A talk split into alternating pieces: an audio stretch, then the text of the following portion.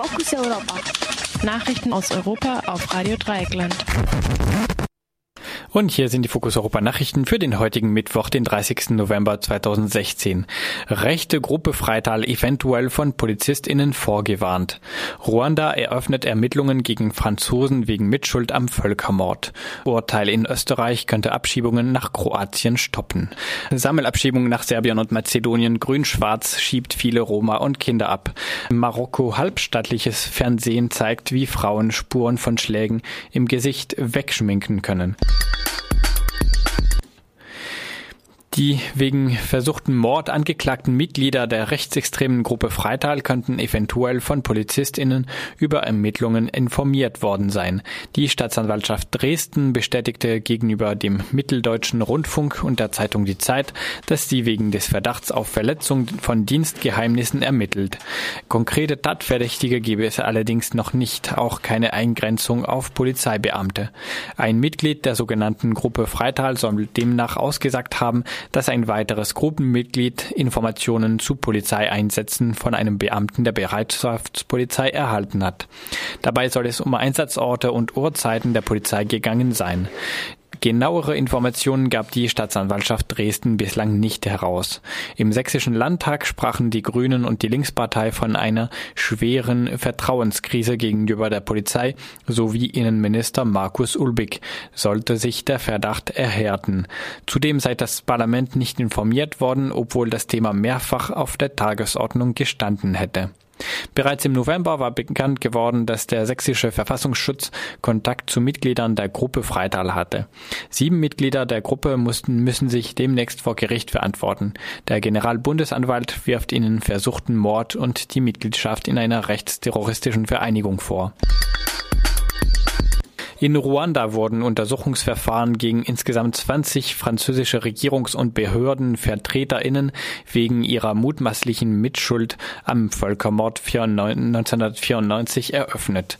Zunächst solle die genaue Rolle der 20 Personen bei den Geschehnissen vor 22 Jahren untersucht werden.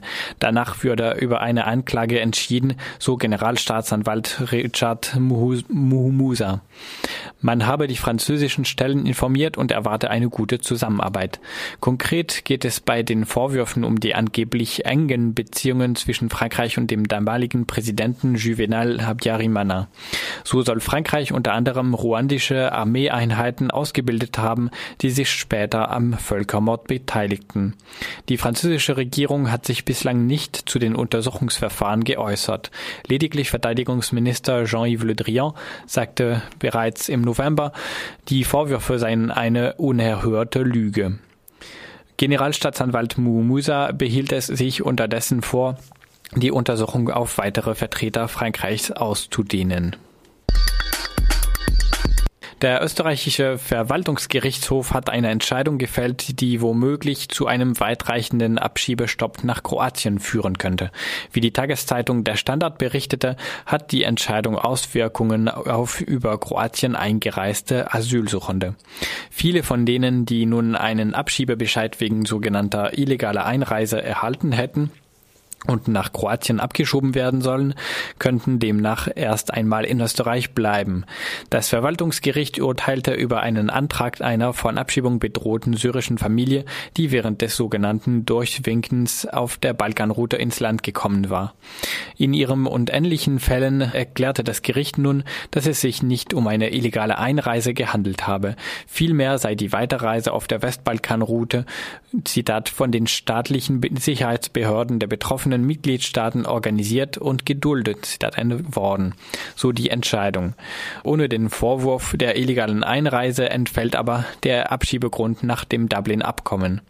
Bereits nach Kroatien abgeschobene Flüchtlinge müssten demnach auf äh, österreichische Kosten zurückgeholt werden. Da ein ähnlicher Prüfantrag von Slowenien vor den Europäischen Gerichtshof gebracht wurde und die nationalen Gerichte dessen Entscheidung in der Regel abwarten, kommt es nun vermutlich zu einer Unterbrechung der Abschiebungen nach Kroatien. Das österreichische Innenministerium erklärte, die Entscheidung habe keine grundsätzlichen Auswirkungen. Dem widersprechen allerdings Verfassungsrechtlerinnen sowie der Anwalt der syrischen Familie. An gestrigen Dienstag, den 29. November 2016, fand wieder eine Sammelabschiebung aus Baden-Württemberg in Richtung Balkan statt. Insgesamt waren laut Regierungspräsidium Karlsruhe 83 Personen betroffen. Ursprünglich wollte das Regierungspräsidium 98 Menschen verfrachten lassen.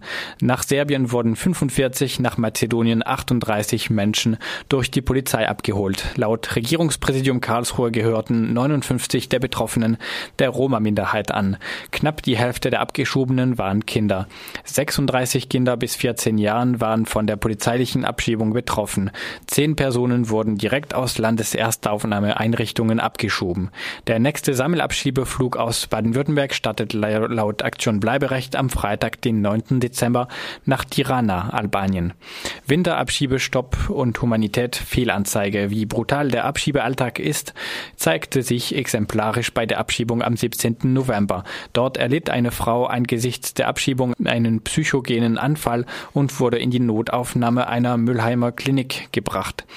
Ihr Mann und ihre sieben Kinder wurden trotzdem ohne sie abgeschoben. Darunter befand sich auch ein vierjähriges Mädchen mit Trisomie 21. Im Morgenprogramm des zur Hälfte staatlichen marokkanischen Fernsehsenders 2M das sich vor allem an Frauen wendet, durfte die Expertin für Schminke Lilia Moulin am 23. November zehn Minuten lang zeigen, wie Frauen blaue Flecken im Gesicht durch Schminke unsichtbar machen können. Nachdem darauf marokkanische Frauen im In- und Ausland eine Boykottkampagne starteten, erklärte Lilia Moulin, dass sie keineswegs Gewalt in der Familie legitimieren wollte. Sie hätte nur realistische Empfehlungen geben wollen, damit die Frauen nicht vom sozialen Leben aus ausgeschlossen seien, während sie auf die Justiz warteten.